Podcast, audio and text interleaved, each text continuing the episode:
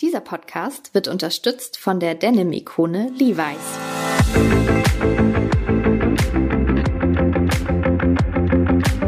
Wir machen das Beste daraus. Der Gute Laune Podcast mit Arndt Ziegler und Uli Dehne. Habt Spaß! Moin Moin und herzlich willkommen zu einer neuen Folge von Wir machen das Beste daraus. Der Men's Health Podcast mit Uli und Arndt. Moin da draußen. Wir haben heute einen Gast und zwar wollen wir uns heute dem Thema Fußball in Corona-Zeiten widmen. Und unser Gast ist keiner weniger als das gute Gewissen des deutschen Fußballs, nämlich Ewald Lien. Moin Ewald. Hallo Uli, hallo Arndt. Schön, dass du dabei bist. Wie können wir uns das vorstellen? Wir haben leider die Kamera nicht laufen, deswegen wir wissen gar nicht, wo sitzt du? Bist du angezogen? Wie geht es dir? Fehlt dir der Fußball?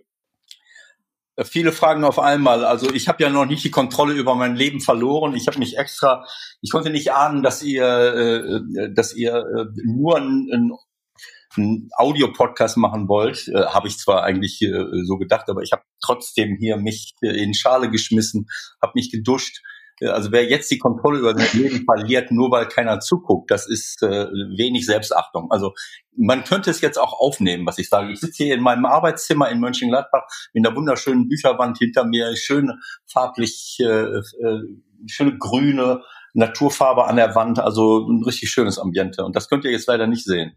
Ja. Eine Frage, ähm, die ich eben schon gestellt habe, äh, vielleicht steigen wir damit wirklich ein. Fehlt dir der Fußball gerade aktuell?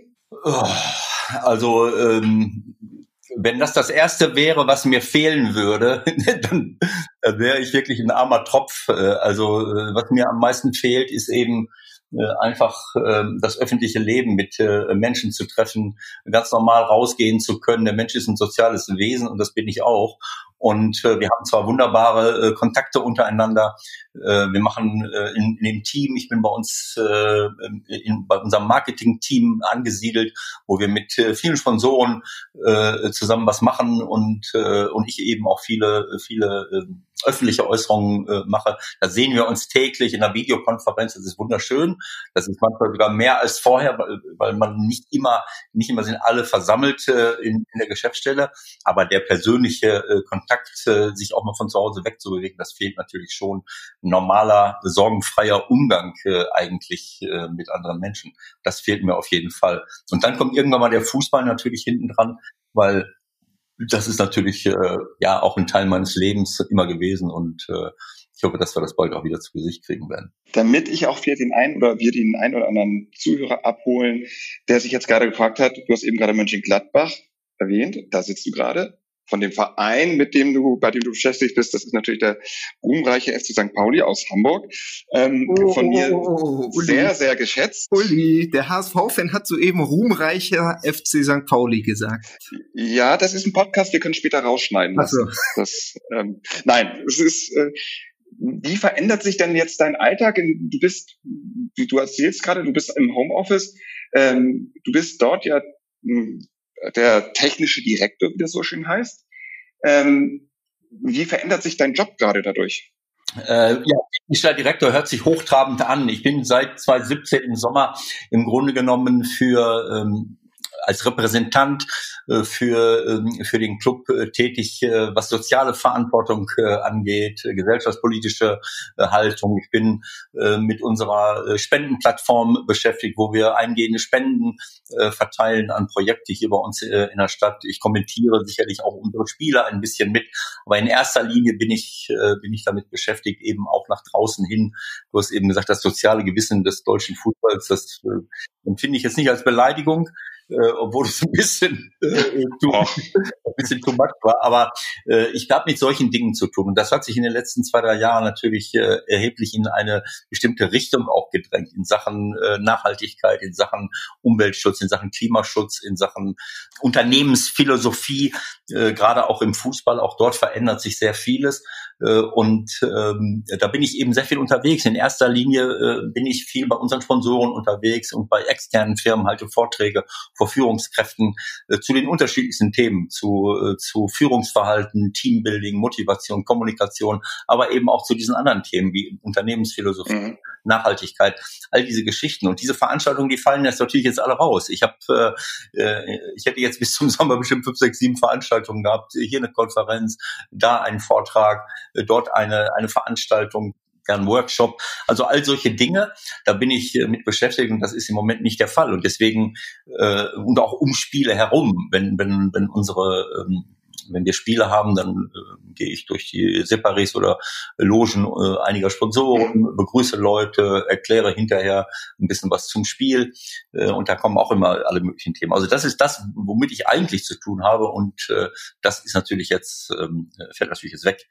Das hing in dann kann ich noch kurz erwähnen, äh, also ich bin am 6. März hatte ich noch eine Veranstaltung äh, und bin von da an dem Wochenende am Freitag dann Richtung Mönchengladbach zu meiner Familie gefahren und dann bin ich hier hängen geblieben. Also seitdem bin ich hier nicht mehr mhm. weggekommen. Erst war ich eine Woche krank oder, oder vier, fünf Tage.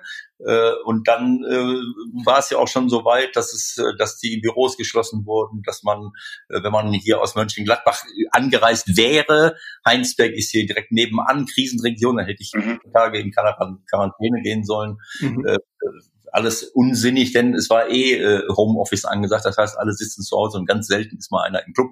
Also äh, insofern hat sich für mich schon einiges verändert du sagst, du vermisst die Leute, du vermisst den Alltag mit den Leuten um dich herum. Ähm, was hat denn dann Corona mit dir als Typ so gemacht? Also inwiefern hat dich das verändert? Inwiefern bedrückt dich das und inwiefern siehst du Corona auch als Chance für dich? Also wozu ich jetzt äh, natürlich noch mehr Zeit äh, habe als vorher, das ist natürlich mich auch äh, weiterzubilden und zu lesen.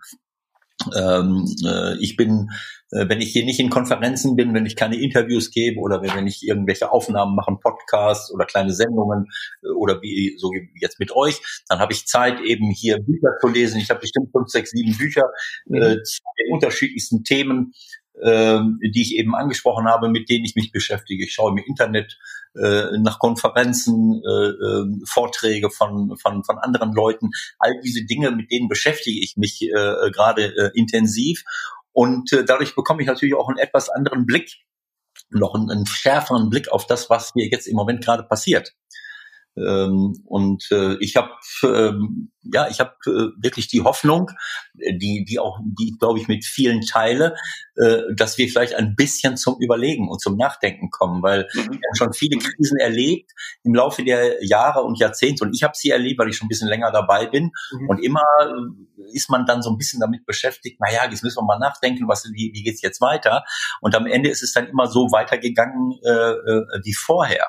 Äh, und das geht nicht mehr, das geht einfach nicht mehr und die Hoffnung habe ich eigentlich, dass man jetzt nicht nur sagt, wie können wir uns auf zukünftige Krisen vorbereiten, sondern für mich stellt sich die Frage, ja, wie können wir es verhindern, dass wir in solche Krisen reinrutschen? Denn ich glaube, das ist die entscheidende Frage, die, die im Moment durch diese Tagespolitik manchmal an Bedeutung verliert.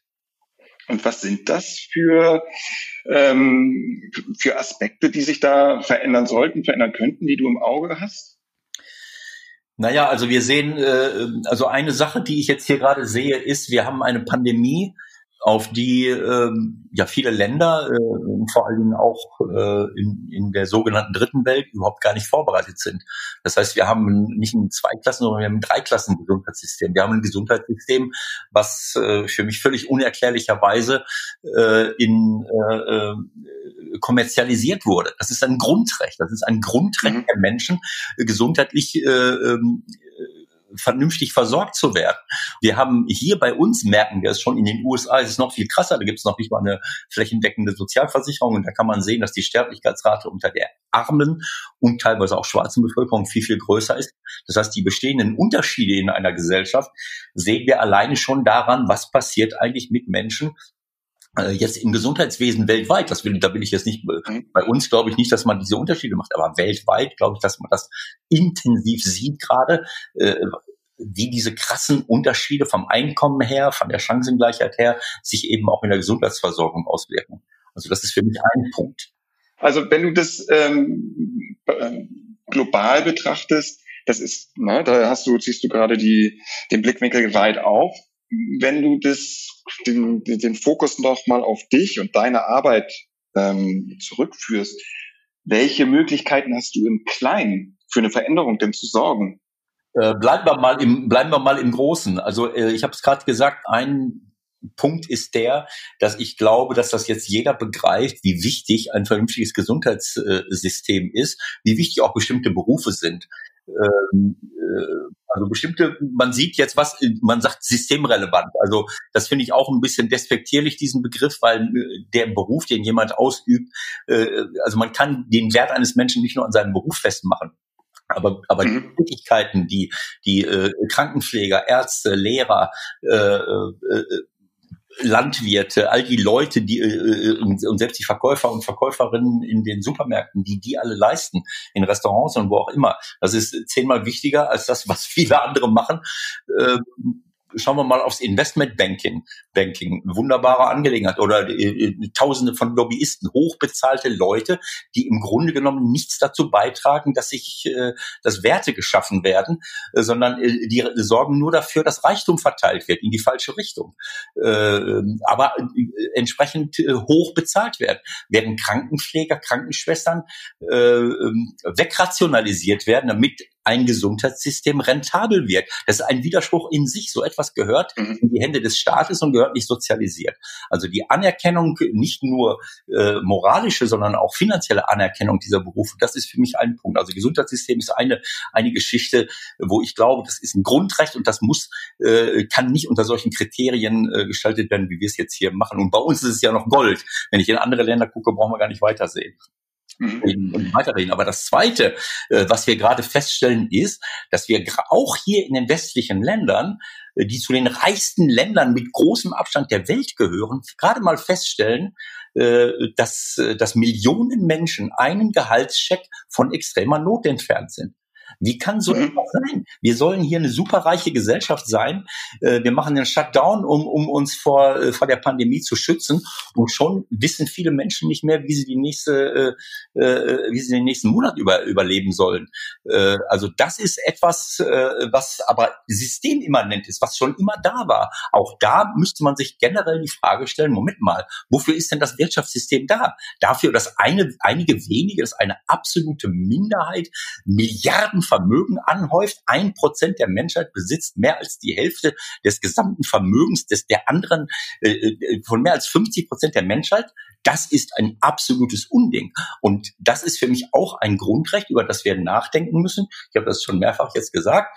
Ähm, ich bin nicht der Oberexperte, aber ich glaube, dass ich äh, ähm, mittlerweile viele, viele äh, äh, Autoren und, und Politiker und Leute äh, gehört und gelesen habe, mit wunderbaren äh, Untersuchungen, auf die sie sich beziehen, dass man eben auch über ein bedingungsloses Grundeinkommen nachdenken müsste und nicht nur die ganze Welt äh, mhm. in Richtung schicken muss, naja, jetzt kämpft mal um euer Überleben.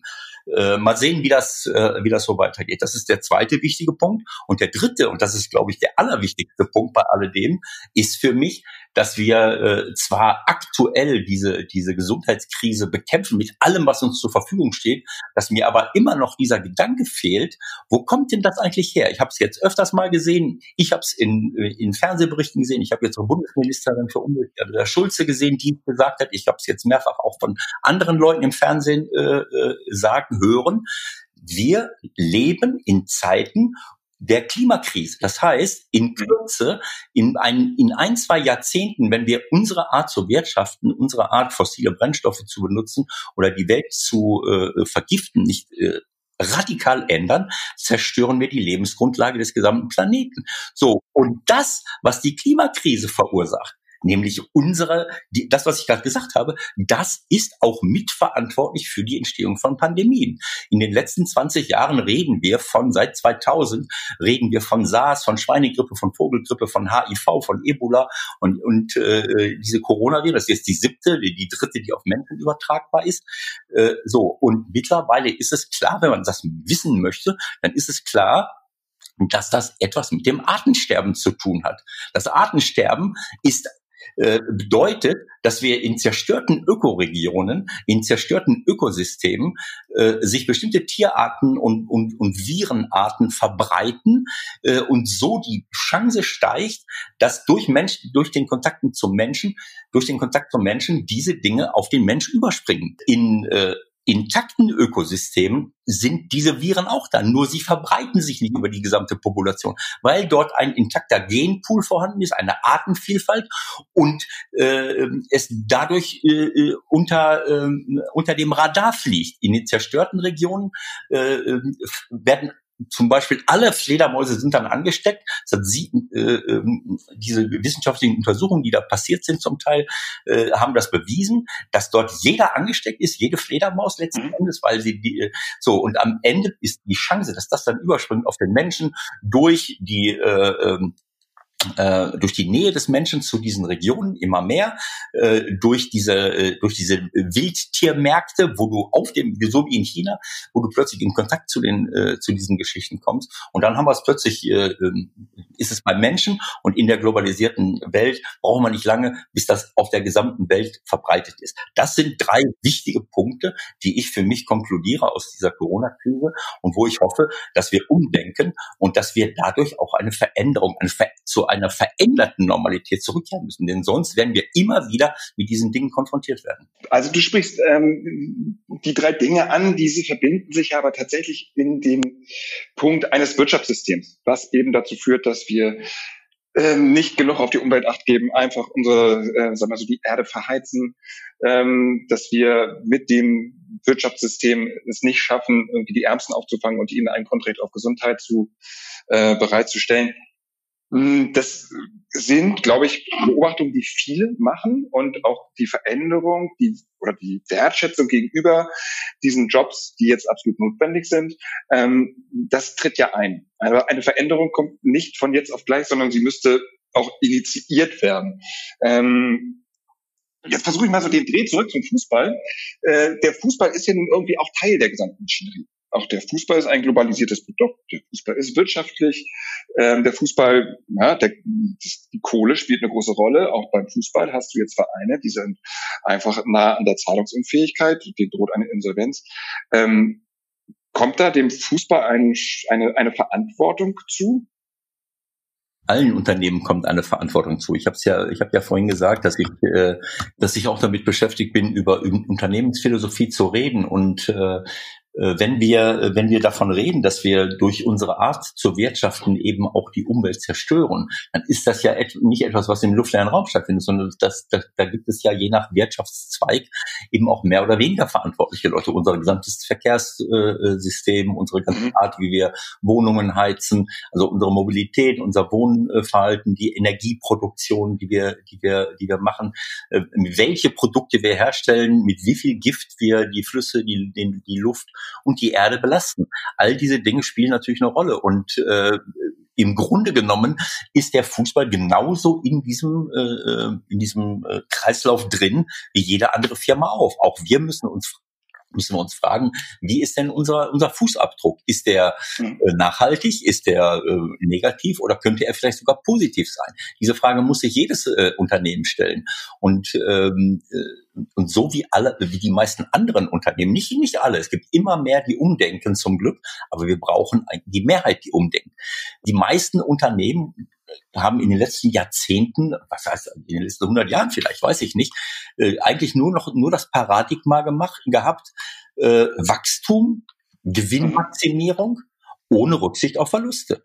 Also ein ungebremstes Wirtschaftswachstum mit einem äh, äh, mit einem äh, zügellosen äh, Profitstreben ohne Rücksicht auf Nachhaltigkeit, auf unsere Ressourcen, auf das, was wir der äh, Umwelt antun, was wir der äh, der Tierwelt und der Pflanzenwelt antun und damit auch uns selbst letzten Endes und auch ohne Rücksicht auf, was wir den Menschen äh, damit antun, sie in eine sinnentleerte, für mich völlig entfremdete Arbeitswelt und eine sinnentleerte Konsum äh, äh, Welt zu entlassen, wo man dann zufrieden sein soll. Wir, wir, wir sind äh, trotz aller Probleme reicher als je zuvor, aber die Probleme werden immer größer. Wir haben immer mehr Leute mit Depressionen, wir haben immer mehr unzufriedene Menschen, wir haben immer mehr Gewalttätigkeit im individuellen Bereich.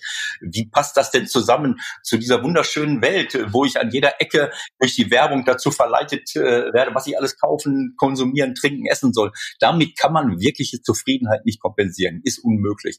Und das gilt für uns im Fußball genauso. Wir sind auch in einem System, wo äh, wo bisher es eigentlich immer nur darum geht, ja, wir müssen gewinnen, wir wollen gewinnen, wir wollen der Beste sein, wir wollen größer sein und wir sehen diese, diese, äh, diese, diese, wie soll ich sagen, Konzentration auf große mhm. Player immer mehr. Wir haben mittlerweile auch eine Dreiklassengesellschaft im Fußball. Die Leute, die in der Champions League ganz oben sind, vielleicht noch sogar noch noch nicht mal Champions League. Du gibst ja äh, intergalaktische Liga. Da sind ja ein paar dabei, die so viele so viel Geld verdienen und äh, und äh, für 200 Millionen Leute, äh, Euro Spieler kaufen, äh, während andere sehen müssen, wie sie klarkommen. Das heißt, dieses dieser Gedanke äh, der ja bei uns in der Bundesliga eben noch da ist. In der, in, in der DFL haben wir ja noch diesen Solidaritätsgedanken, dass wir uns mhm. gegenseitig mhm. helfen, dass wir sagen, wir verteilen die Fernsehgelder, wir, wir gucken auf 50 plus 1. Mhm. Äh, das ist ja in anderen Ländern überhaupt gar nicht so. Also auch dort gilt im Fußball eigentlich die, das, das strenge, ursprüngliche kapitalistische System, der Große frisst den Kleinen und auf Wiedersehen. Und auch damit äh, schaffen, schaffen wir riesengroße Probleme im Sport, im Fußball generell, aber auch im Sport sowieso, weil die kleinen Vereine, die eigentlich die Basis unserer Gesellschaft sind, dort, wo Kinder erzogen werden, wo man, wo man lernt, sich zu bewegen, wo man Spaß und Freude hat, was ein wichtiger Bestandteil unserer Gesellschaft ist. Das läuft um völlig unterm Radar, wird auch vom, von der, vom, vom Staat nicht entsprechend äh, gefördert und äh, wir im Profifußball und die Profi, äh, da wo viel Geld ist, könnten dort auch viel, viel mehr tun, um das alles am Leben zu halten. Wir riskieren durch diese Art, äh, unseren Fußball zu organisieren, nicht nur äh, die Existenz von kleinen Vereinen, was wir ja schon gesehen haben, viele kleine Traditionsvereine, Traditionsvereine, die vorher bekannt und groß waren, die sind in der dritten, vierten, fünften Liga verschwunden, sondern wir riskieren auch das Überleben der vielen, vielen Amateurvereine, die eigentlich die Basis der Gesellschaft darstellen. Wie ist denn da, Ewald, ganz konkret deine Meinung zu dem Thema Weiterspielen oder nicht Weiterspielen, Geisterspiele, weil sie eben das Überleben vieler Vereine retten können? Wie siehst, wie stehst du dazu? Ja, wenn es möglich wäre, äh, herzlich willkommen. Ähm, ich kenne die Diskussion, ich habe das schon ein paar Mal gesagt, es ist sicherlich ein schmaler Grad, äh, weil man dann sagt, na ja, der Fußball wird jetzt besonders behandelt. Mhm kann das nicht gelten lassen, wenn es nur darum geht, äh, wenn es nur darum ginge, ähm, äh, Geisterspiele zu machen. Aber es geht ja auch darum, dass wir dadurch unter Umständen wertvolle, äh, wertvolles Testmaterial ähm, benötigen, um überhaupt das äh, durchführen zu können. Wenn das stimmt, dass man 20.000 Tests bräuchte, mhm. um diese sozialverträglich zu Ende zu bringen. Äh, ich kann das nicht überblicken, ob wir damit äh, dem Gesundheitswesen generell einen Schaden zufügen. Äh, das wäre das einzige Argument, was, äh, was ich gelten lassen würde. Der Rest äh, ähm, hat, ist keine Sonderbehandlung des Fußballs, sondern es ist einfach, es ist einfach diese Ausnahmesituation des Fußballs, dass wir über, äh, glaube ich, die einzige Sportart äh, sind, die über Geisterspiele äh, Geld generieren kann, weil wir eben ähm, unseren vertraglichen Verpflichtungen äh, dem Erstverwerter gegenüber, also dem, dem, dem Fernsehen, äh, Fernsehrechten gegenüber äh, gerecht werden und äh, den Sponsoren gegenüber, weil sie eben äh, öffentlich sichtbar sind. Das geht in anderen Sportarten nicht. Viele andere Sportarten, die sind auf die Zuschauereinnahmen angewiesen und das geht ihm äh, äh, wiederum jetzt nicht. Das heißt, wir schaden, wir würden niemandem schaden, wenn wir jetzt Geisterspiele machen würden. Wir würden es zu Ende spielen. Äh, wir hätten äh, auch, also wir würden es verhindern, dass eine Reihe von Clubs äh, äh, von der Insolvenz bedroht sind, vor allem in der zweiten Liga. Mhm. Und wir würden, glaube ich, auch ein kleines bisschen dazu beitragen, dass wieder ein bisschen, äh, ein bisschen Freude drin ist. Wir haben genug Sorgen, genug Probleme, viele, viele. Ich habe es eben gesagt, Millionen Menschen müssen gucken, wie sie jetzt klarkommen. Der Staat hilft im Moment, aber das ist keine Lösung. Äh, wir müssen, wir brauchen eine Lösung auf Dauer. Ja. Und dabei kann der Fußball jetzt ein bisschen helfen, wenn wir ein bisschen Fußball wieder spielen und das nicht als, äh, als riesengroße Ablenkung nur ansehen, sondern nur als ein, ein Stück Unterhaltung, dann ist auch wieder viel mehr gewonnen. Ist denn, ähm, also der FC Pauli ist schon besonders als Verein im hohen Maß an sozialer Verantwortung, kann ich äh, neidlos anerkennen als HSV-Fan. Ähm, ist der FC St. Pauli eine Blaupause für andere Vereine? Oder ist der FC St. Pauli Vorbild genug oder muss der, der Verein auch selber noch mehr tun, damit wir zu einer Welt kommen, wie du sie eben skizziert hast? Naja, also ich meine, man kann jetzt nicht erstmal danke für die Blumen und äh, ähm, das ist Ihnen nicht leicht gefallen, Ewald. Kannst du nee, nee, ich habe ja auch das wird später rausgeschnitten. Nein, auf keinen Fall. Also ich möchte noch mal äh, ganz kurz mal betonen, dass mir diese Äh, man mag sicherlich Unterschiede zwischen St. Pauli und dem äh, HSV feststellen können in der, Unternehmensausrichtung und Philosophie, aber das gleicht sich äh, äh, ähm, im Laufe der Jahre auch äh, auch an und ich kann mit dieser mit dieser mit dieser feindseligen Haltung gegenüber anderen Vereinen oder anderen Fußballvereinen, die dann immer noch steigt, wenn es um einen unmittelbaren Konkurrenten innerhalb einer Stadt geht, da kann ich nicht viel mit anfangen und äh, deswegen äh, aber ich finde, das ist wirklich ein Wert, den hast du noch nicht gerade genannt. Jetzt frotzeln wir. Und ich finde, also ich bin komplett bei dir, Feindseligkeiten gehören da nicht hin, aber frotzeln muss unbedingt sein. Und auch das hat ja etwas, äh, führt ja zu einem, ja, äh, zu einer Ablenkung und vielleicht auch zu einer Form der Unterhaltung und, und, und positiven Gedankengut. Ja, auf jeden Fall. Also, ähm, aber man kann jetzt nicht äh, also ich, will es jetzt mal so sagen, dass man kann das, was wir, äh, unsere Haltung, wir haben ja äh, eine Ausrichtung, wir haben eine gesellschaftspolitische Haltung, wir versuchen ja auch dieses 50 plus 1 zu erhalten. Und äh, ich glaube, St. Pauli wird auch weiterhin dafür kämpfen, äh, ähm, äh, an, an prominenter Stelle in Sachen Nachhaltigkeit, auch in der Bundesliga, so wie das andere, andere Unternehmen halt in ihren Bereichen auch machen. Ja, der Nachhaltigkeit das Wort äh, zu reden, äh, aber eben auch darüber nachzudenken, wie kann man den Fußball äh, verteilungsgerechter machen äh, und, und nicht nur die, die Konzentration äh, in einigen wenigen Vereinen. Wir haben das ja jetzt, äh, wir erleben es ja jetzt. Ich meine, wen interessiert es noch, wenn Bayern München jetzt zum siebten, zum achten Mal hintereinander deutscher Meister würde? Oder wie oft? Ich weiß es nicht. Äh, so, also es ist ja schön und gut, äh, dass es wird immer Einkommensunterschiede geben. Das ist völlig klar zwischen Menschen, zwischen Firmen und auch zwischen Vereinen. Aber müssen die derartig eklatant sein? Äh, ich habe das schon an anderer Stelle schon mal gesagt. Müssen Spieler äh, äh reicht es nicht zwei, drei, vier, fünf Millionen zu? Muss ich zehn, 15, 20 Millionen verdienen? Muss ich noch Werbeeinnahmen haben bis zum geht nicht mehr? Äh, unsere Kinder, äh, wenn, wenn in der Schule irgendein Unternehmen äh, äh die Spieler zur Bewegung anhalten will und, und dabei äh, dann springen alle auf die Barrikaden. Äh, das ist eine unerlaubte Werbung, während wir es zulassen, dass die gesamte Welt, dass unsere Kinder und Jugendlichen in der gesamten Welt, wo sie auch hingucken, von morgens bis abends und wir auch, von der Werbung in eine bestimmte Richtung gedrängt werden, was völlig albern ist.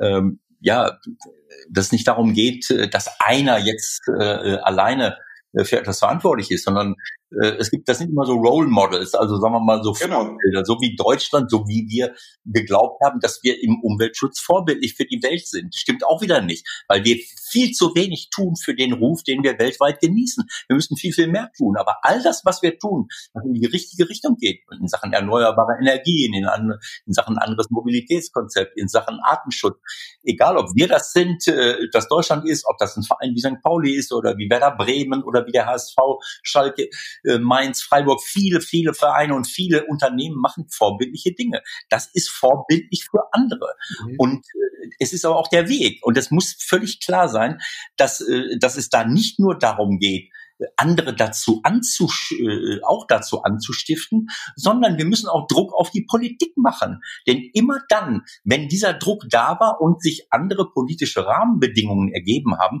dann die sind Dinge, die andere schon früher als richtig erkannt haben, werden sie plötzlich Standard und keiner denkt mehr darüber nach. Ich meine, denk, denk mal vor 20, 30 Jahren zurück, wenn du da in die Kneipe gegangen bist, äh, wenn überhaupt, dann bist du anschließend rausgekommen und konntest dich komplett renovieren. Dann konntest du deine Klamotten, dann konntest du deine Klamotten äh, fünf Tage in, die Sonne hängen. Du, so viel, so oft konnte ich meine Haare gar nicht waschen, um den Gestank des, des Rauches aus, aus ihnen rauszukriegen. Da, zwei Jahre später spricht kein Mensch mehr davon. So, und so ist es, muss es bei anderen Sachen auch sein. Es gibt eine Verteilungsungerechtigkeit, es gibt eine Klimakrise, es gibt äh, äh, viele Dinge, die einfach nicht in Ordnung sind und die wir im, im Sinne von Gerechtigkeit verändern müssen.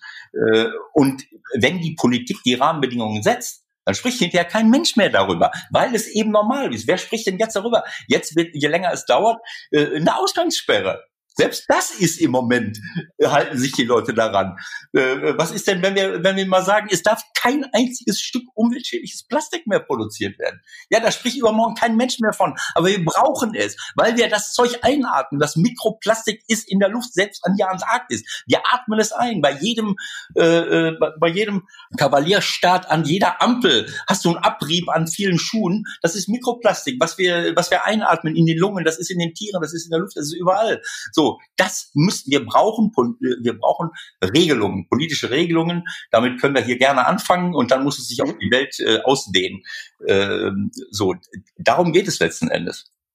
Das ist eben genau die Frage. Ne? Ist, ist, ist, ist das etwas, was man national regeln kann oder international, auch im Fußball, ne, kann der, kann die Bundesliga vorangehen oder muss es auch irgendwie von der FIFA oder UEFA kommen, die ähm, vielleicht mit Regelungen anfangen?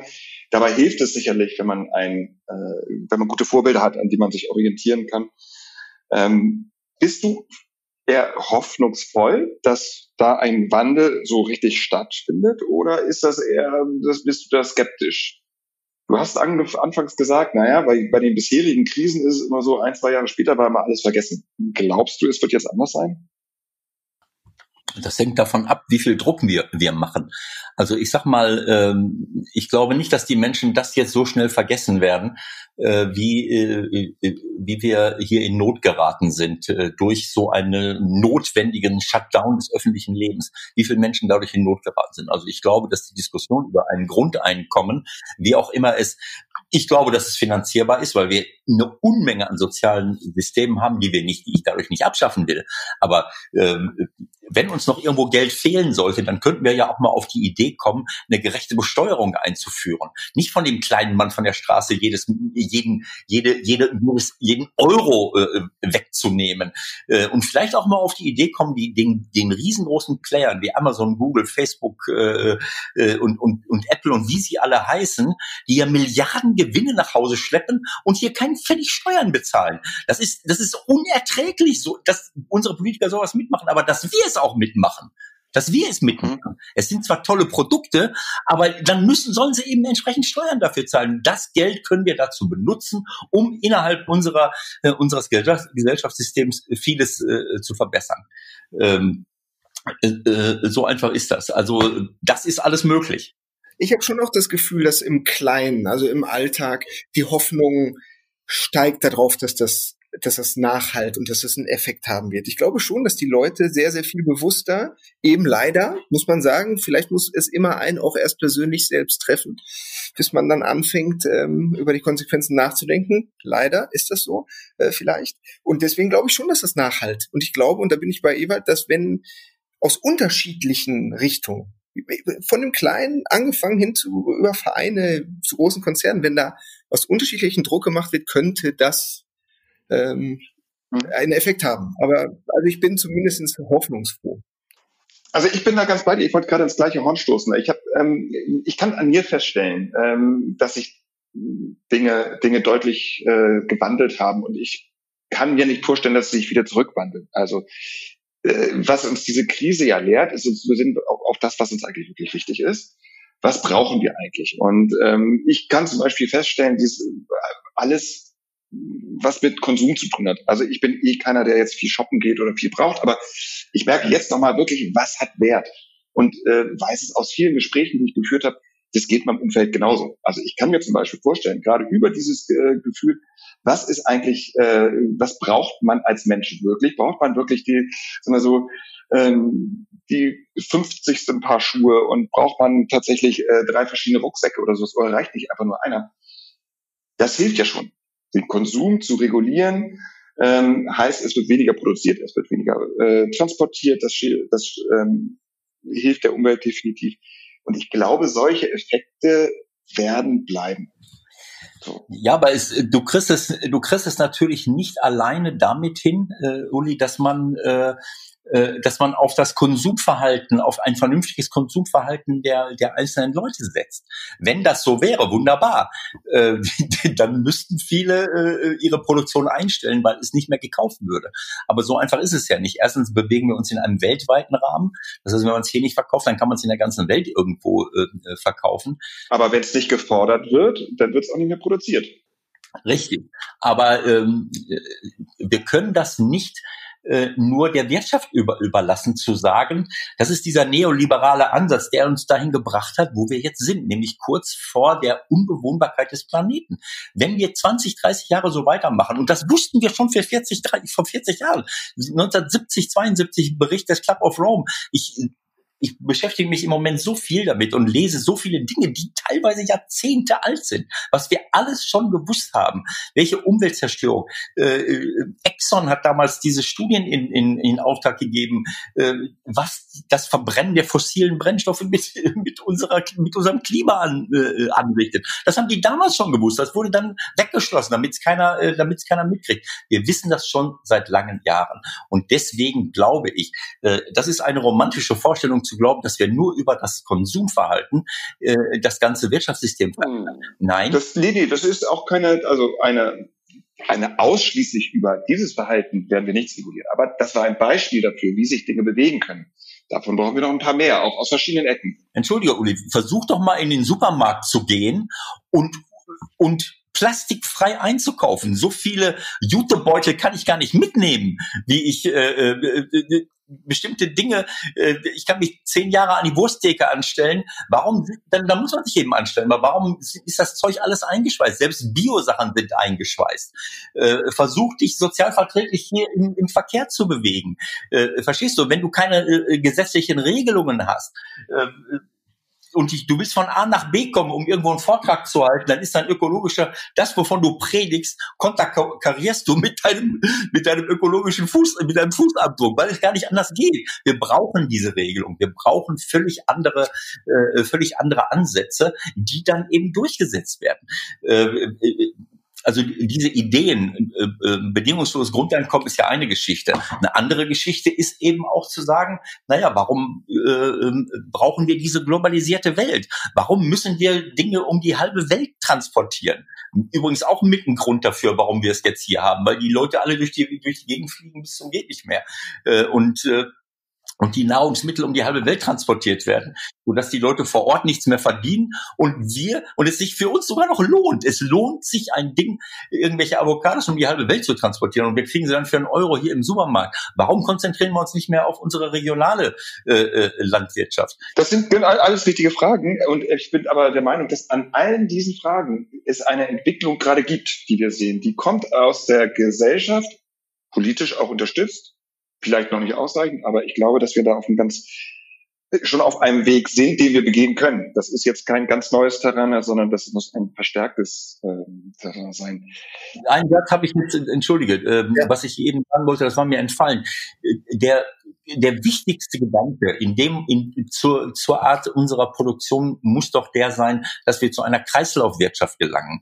Äh, es geht nicht mehr anders. Wenn wir das, was wir jetzt an Energie und an Ressourcen verplempert haben, um uns eine Pseudo-Zufriedenheit äh, äh, zu verschaffen, wenn wir das allen in China, in Indien, in Indonesien, in Brasilien zugestehen würden, dann können wir den Planet in fünf Jahren zumachen. Da sind alle Ressourcen weg und du hast einen, einen unumkehrbaren äh, Temperaturanstieg mit unumkehrbaren Kaskadeneffekten. Wenn du ein gewisses, wenn die Polkappen erstmal abgeschmolzen sind, dann fällt dieser weiße Schild weg, der unglaublich viel, äh, da geht es nicht nur darum, dass die Meere, die Meeresspiegel ansteigen, da geht es auch darum, dass dort ein, ein Reflexionsschild wegfliegt und dadurch hast du eben nicht nur einen Anstieg der Meere, sondern plötzlich hast du einen viel höheren Treibhauseffekt. Plötzlich taucht der Permafrostboden auf und wir haben plötzlich äh, nicht ein, zwei Grad Anstieg, sondern drei, vier Grad.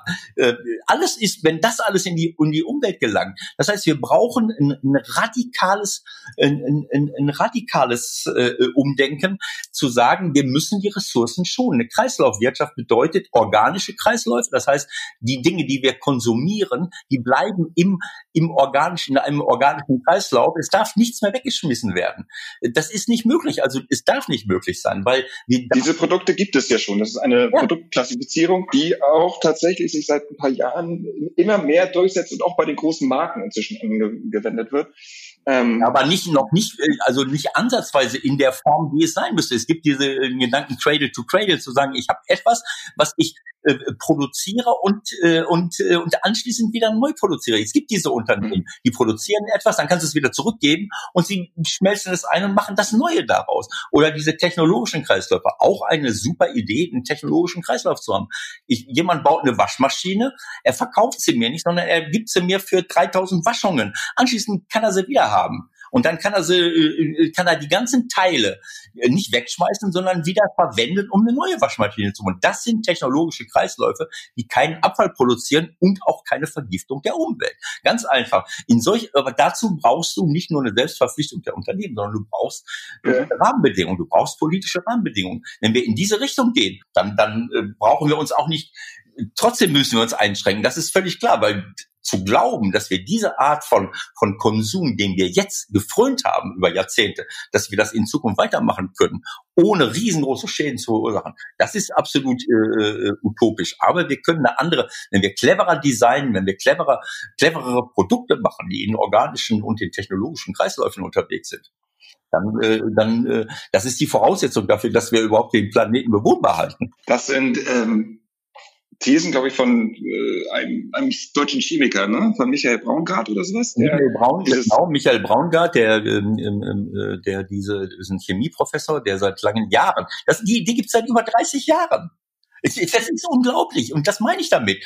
Wir haben uns darum, Mist darum geschert. Dieser, dieser Gedanke ist doch logisch. Es hat schon 1970, in den 60er, 70er Jahren haben all diese Leute vorausgedacht schon äh, und, und, und haben äh, die Entwicklung vorhergesagt. Ich will nur keiner hören. Warum? Weil es unbequem ist, weil man dann plötzlich auf kurzfristige Gewinne verzichten muss.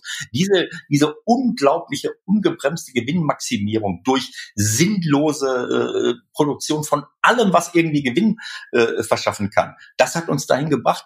Und diese Ideen gibt es seit ewigen Zeiten. Es ist doch logisch. Es ist logisch, dass das nicht geht. Wir brauchen ja nur mal überlegen, wie, wie, wie soll es denn weitergehen? In Kürze, äh, äh, wir haben jedes Jahr 770.000 Tonnen Elektroschrott in, in Deutschland, den meisten Schrott. Und das ist nur das, was in die Recycling geht. Ich möchte nicht davon reden, was, was ansonsten weggeschmissen wird. Also das ist auch ein ganz wichtiger Punkt. Äh, und da bin ich, ich muss ehrlich sagen, ich bin froh, dass ich, wenn ich unterwegs bin, in Firmen erlebe ich immer mehr Firmen, immer mehr Unternehmen, die, äh, wo die Führungskräfte und auch die Mitarbeiter sind auch äh, mittlere und kleinere Unternehmen, wo, wo die Leute begreifen, wenn wir eine Zukunft haben wollen als Unternehmen oder als Menschheit, dann müssen wir etwas etwas anderes machen. Dann müssen wir uns umstellen. Klima positiv sein. Ja, Michael Braungart sagt ja nicht nur klimaneutral und nachhaltig, sondern klimapositiv. Man kann ja sogar einen positiven Fußabdruck haben, dass meine Firma vielleicht sogar Sauerstoff produziert, anstatt CO2 weniger CO2 auszustoßen. Und, und ich erlebe auch immer mehr Unternehmen, die diese soziale Verantwortung, äh, äh dieser sozialen Verantwortung gerecht werden. Immer mehr. Äh, bei unseren Sponsoren sowieso, wo wir mit, äh, mit, äh, mit vielen Sponsoren wunderbare soziale Projekte machen. Wenn ich hier Levi's sehe, die bei uns in, in ihrer Loge eine Musikschule für bedürftige Kinder und Jugendliche eingerichtet haben, da kommen die hin, die könnten sich das sonst nie leisten. Die lernen Musik, auch etwas Wichtiges, äh, eine kulturelle Geschichte. Mit anderen Sponsoren Sponsoren, die, äh, die ähm, die, die einfach tolle äh, Pro, Pro, äh, Projekte unterstützen, die wir weiterreichen an die ganzen äh, sozialen Projekte bei uns im Stadtteil. Dieser sozialen Verantwortung werden viele, viele Leute gerecht. Aber die größte soziale Verantwortung, der man, der man gerecht werden kann als Unternehmen, und auch als Fußballverein ist eben die Verantwortung für die Gesellschaft, dass wir, dass wir sagen, wir müssen äh, klimapositiv sein, wir müssen für Verteilungsgerechtigkeit sorgen und wir müssen eben auch eine starke Haltung haben, eine gesellschaftspolitische Haltung, dass ich, äh, äh, äh dass ich ähm, ähm, dass sich die politischen Leitlinien und Rahmen, äh, äh, die Leitplanken verändern, damit, damit wir in die richtige Richtung gehen. All diese Dinge kommen, müssen zusammenkommen. Ewald, ich glaube, das war ein ganz starkes Schlussplädoyer. Vielen Dank bis hierher. Ich will mich auch mal sagen, wenn du auf die Uhrzeit guckst, er kann aus seiner alten ja. Fußballerhaut nicht raus. Punkt 45 Minuten, erste Halbzeit geschafft. Ja, das stimmt. Außerdem, alte Fußballerweisheit, stellt eine Frage und lässt sie einfach reden. Genau so ist das. Ich habe aber noch Luft für, für Nachspielzeit und, möchte nicht, äh, auch auf die Gefahr hin, dass, die das wahrscheinlich, dass ihr das wahrscheinlich rausschneidet, möchte ich nochmal für den geneigten Hörer von zu bedenken geben, dass die beiden Jungs von Anfang an Angst hatten, äh, dass wir, dass wir überziehen, dass wir zu lange reden. Wahrscheinlich, weil sie Angst hatten, dass ihnen die Ideen ausgehen. Woher kam nur die Angst? Nein. das ist dabei, dabei sind wir doch gerade erst warm gelaufen. Doch. Also als echter Fußballfan 45 äh, Minuten, das ist ein Fliegenschiss, das ist vorbei und danach äh, gehen wir kurz in die Küche, trinken ein Glas Wasser und eine Möhre, äh, essen eine Möhre und, und Gemüse und nicht dieses, äh, dieses äh, klimaschädliche Fleisch, mit dem wir die, äh, den Regenwald abholzen, weil dort der Soja angepflanzt wird, und dann kommen wir zurück und gucken uns die zweiten 45 Minuten an. Und das kann, das kann, und dann kommt dann das zweite Sonntagsspiel. Das heißt, wir sind voll auf, voll auf Linie. Und das könnte man hier auch, wenn ihr nicht so äh, äh voller Ängstlichkeit darauf starrt, dass eure Zuhörer sagen, wovon reden die denn jetzt schon wieder? Es gibt so viele schöne Themen. Ihr müsst noch ein bisschen witzig sein. ja, du, da fällt mir ein, ich habe noch einen Auftrag. Meine Frau. Danke. Eva. Stichwort. Ich muss, ähm, meine Frau ist ein großer Fan von dir. Und als sie gehört hat, ich würde mit dir ähm, reden, hat sie mich gebeten, dass ich dir eine Frage stelle. Ewald, das sagt er übrigens bei jedem Gast, den wir haben. Ja, aber diesmal stimmt es, weil es gibt ja auch nur einen Zettel, Ewald. Okay. Und ähm, sie fand es immer so beeindruckend, wenn sie so dich da sieht, so schreiben sieht, auch schreiben sah auf der Bank als Trainer damals. Sie hat gefragt, hast du eigentlich all die Zettel aufbewahrt? Und was hast du eigentlich geschrieben? Hast du eigentlich wirklich was geschrieben oder hast du einfach nur gekritzelt? Ja, also ähm, ich komme ja noch aus einer analogen, äh, aus einer analogen Welt. Wir, wir Hat auch. Danke. Ja, das ist jetzt ein Insider, das könnt ihr nicht wissen. Wir haben vorher die Berufsbezeichnungen ausgetauscht. Wir haben festgestellt, Uli ist der Digitaldirektor, der wahrscheinlich ja. nicht Kontakt zur Außenwelt hat und mehr so ein, so ein äh, Computer-Nerd ist, der in irgendwelchen dunklen Ecken rumhockt. Ähm, genau so ist es. Und ich bin der technische Direktor, äh, was, äh, was sicherlich auch ein etwas überzogener Begriff ist, aber ich habe trotzdem, äh, äh, sagen wir mal, Feindberührung. Und Arndt ist als Redaktionsleiter äh, natürlich unmittelbar mit einer Redaktion, mit einem Team beschäftigt. Da bin ich ein bisschen neidisch. Dann hat man immer ein, ein paar Leute, die man so rumkommandieren kann. Aber deswegen habe ich ihn als analogen Direktor bezeichnet, weil er noch Kontakt zur analogen Welt hat und wahrscheinlich auch, äh, ich weiß nicht, wie du die Redaktion leitest, vielleicht machst du es auch online. Jetzt ja. Aber, äh, äh, aber ähm, also ich sag mal, ähm, ja genau, aus der analogen Zeit, da hatte man noch keine Devices, in denen man irgendwelche Daten ablegen konnte. Und ich habe mein ganzes Leben lang äh, Dinge aufgeschrieben. In der Schule habe ich alles notiert bis zum Geht. Ich bin äh, erstmal in einem Block alles zusammen, später dann in pro Unterrichtsfachen Block und später dann auch für die Spiele, jedes einzelne Spiel.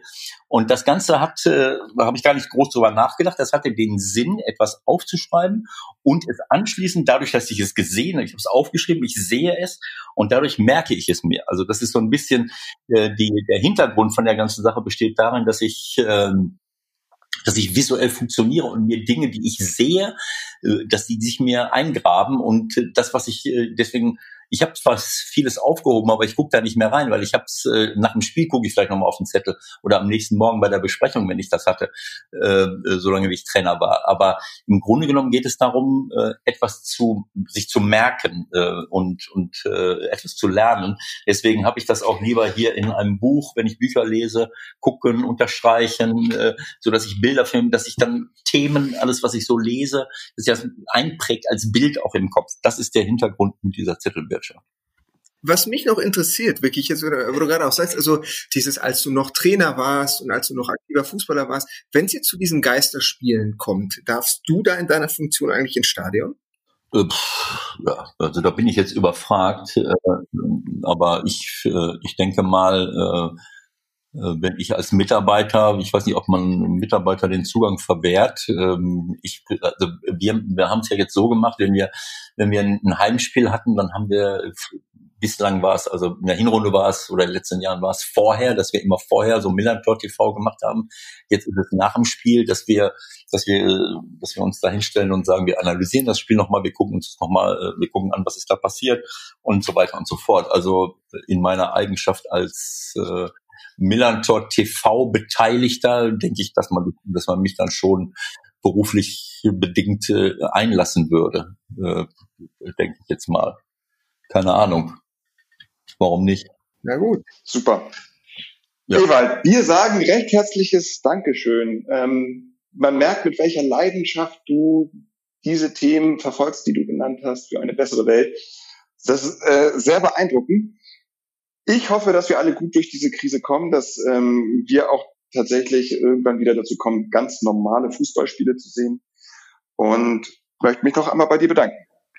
Ja, hat mir auch große Freude gemacht. Dankeschön für, für das Gespräch und äh, ja, euch alles Gute, bleibt gesund und äh, ja, macht ein bisschen Druck. Machen wir. Das machen wir. Vielen Dank, Alles so, gut. das war die Folge. Wir machen das Beste draus Nummer 6 mit Evaldin. Wenn euch das gefallen hat, liked uns, ratet uns, abonniert uns und wenn ihr Wünsche habt oder Kritik oder Anregungen oder sonst auch immer was, Autogrammkarten, Autogrammwünsche an Eberlin, dann schreibt uns an podcast.messhelft.de. Wir hören uns in den nächsten Tagen wieder. Macht's gut da draußen. Ciao. Dieser Podcast wurde unterstützt von der Denim-Ikone Levi's.